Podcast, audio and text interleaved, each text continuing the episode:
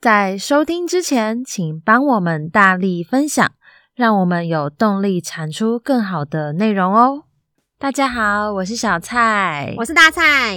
从今天开始到不知道哪一天止，我们要请你顺着我提示的线索，猜一下我们讲的是什么故事。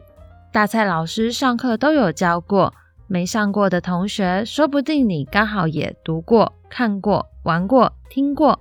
真的没听过的话，不要怕，五分钟后你就听过喽。总之，不管你从哪里来，有种你就跟着我们给的线索猜一猜吧。今天的故事有以下五个线索：第一点，主角是位天纵英才的少年；第二点，他既心思缜密又沉着冷静。第三点，主角因为被诬陷而惨遭情面之刑。第四点，善于军事的主角将他的用兵之计整理成册。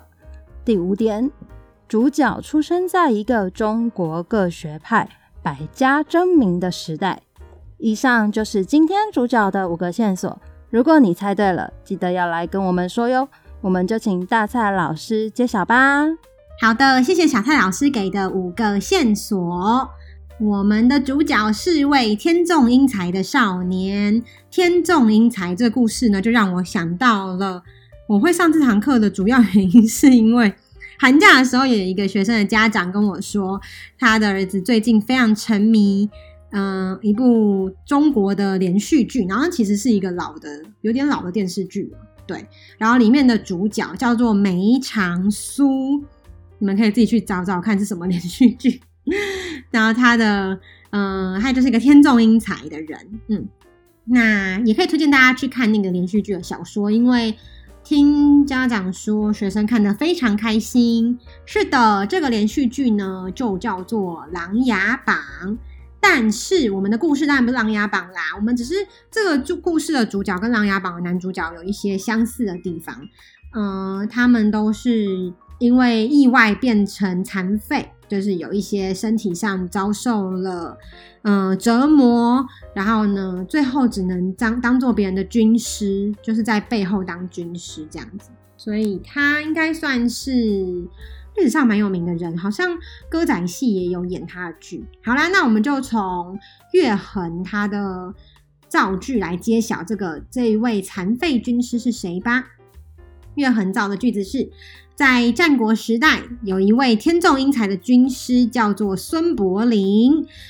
因为被和自己同一个师父的庞涓嫉妒，在背负庞涓捏造的许多假罪名之下，被处以病刑，苟延残喘的活着。庞涓做梦可能也没想到，最后竟是死在宿敌孙膑的计谋之下。没错，这个孙伯龄呢，其实我们比较知道，他叫孙膑。这个膑是一个肉部，在一个宾客的宾，来宾的宾。那这个，因为他其实大家不太知道他真正的名字啦，我们只知道他叫我们叫他孙膑，是一个通称，因为他惨遭膑刑，膑刑就是把他的膝盖挖掉。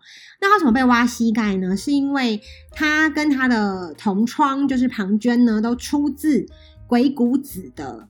门下，他们去跟鬼谷子学学兵法，对，他们去跟鬼谷子学兵法。然后呢，嗯、呃，庞涓因为察觉到孙膑的能力可能超越他，所以他就先下手为强。是的，但是在战国时代这个重视就是能力的时代，事实上我们可能用儒家的观点去看会觉得很残忍。不过在那个年代，他们为了要活，其实要抢得自己的位置。可能没有所谓像我们现在那么明确的是非观念，就是我们的观念跟那个年代可能不太一样，所以我们不能用现在的人的观点去评判他们啦。嗯，好，再来呢是逸轩四年级，他说今天的作文课老师向我们介绍战国时期知名军师孙膑的人生。孙膑虽然是一位天纵英才，但他遭受到可怕的病刑，因此变成大家心中最不起眼的人。我觉得他的人生就像一位选手从世界冠军的地位掉到最后一名，十分悲伤。在这堂课中，我发现每一位在历史上留名或者有影响力的人，不一定都是手脚双全，更发现了人不可貌相的道理。这个引申的结尾还蛮可爱的，不一定都是手脚双全。很好，那再来是若晴写的造句。若晴说：“孙膑只能苟延残喘的等待时机去报复庞涓那个庶子。”我们有跟大家说，庶子是古人在骂人的话。那若晴把这个造句写得非常的厉害。好的，我想要再跟大家分享，这个是我们在课后的时候，我们都会给大家做课后测验，一个 Google 表单，里面会有一些选择题，也会有一些嗯、空白的申论题。那其中在这堂课里面呢，我有一个问题是，老师在课程中引用了尼采所说的：“与怪物战斗的人，应当小心自己不要成为怪物，因为当你凝视深渊，深渊也凝视着你。”如果怪物是庞涓，孙膑在跟他战斗，那你觉得在这个题目里面，深渊代表着什么？就是我想让大家去探讨说，孙膑很多人会去讲说他的军事强才，可是他其实为了报复而活的人生，到底是嗯什么样的动力去驱动他而活着？最后会不会只是为了被仇恨蒙蔽？那？我们就用了“当你凝视深渊，深渊也凝视着你”。当呃孙膑看着庞涓，他想要复仇的时候，会不会其实对庞涓来说，孙膑也是一个怪物？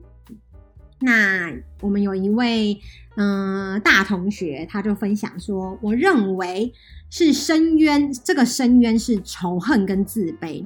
当你被视凝视着的时候。”你也会慢慢的被仇恨给吞噬，而被遮蔽了双眼，变成你想象中的那个怪物。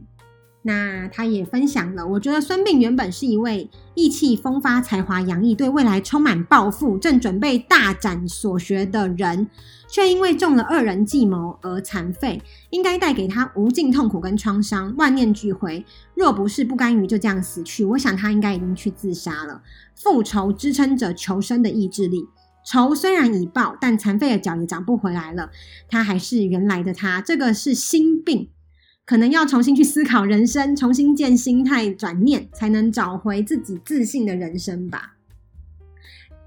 这个讨论蛮有趣的，就是他在谈论说，嗯、孙膑做的选择的动力，跟他最后决定要去出书这些原因是什么，想跟大家分享。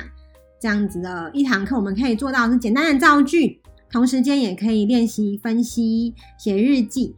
那甚至是我们也可以用它来请学生描写，呃，最后一个例子就是，今天我们如果要描写夏天，你要拿孙膑当例子，很酷的东西。他写说，于安写的，孙膑的一生就像是一个夏日的太阳，在成长中逐渐显现他的不凡，如同缓缓升起的烈日，不停发光发热。尽管有时有乌云遮蔽了光芒，还是不停止。就算夜晚来临，破晓后仍会再次高挂天空。是的，所以你学一个例子的时候，你是可以用在简单的造句，可以看你的用字遣词的能力、逻辑好不好。用在日记可以。嗯，写一般中年级学生可以做到的句型。那写评论是大朋友，像是刚刚那个同学，他是大人，他可以引申出，当你凝视深渊这件事情，他可以提出他的观点。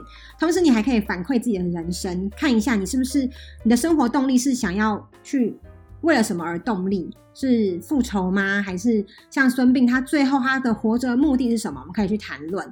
那。最后呢，就是像国中生，蛮多老师都很在意写作的笔法的，所以我们用夏之华这个题目放入孙膑。如果孙膑是夏天的话，他会是怎样的表现？嗯，这就是我们的写作练习，有很多很多种的层次。那我们就可以跟大家分享一下，你可以自己在家练习，然后你也可以去听听看孙膑的故事。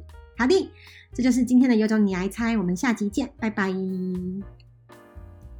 我们会定期更新有种你来猜。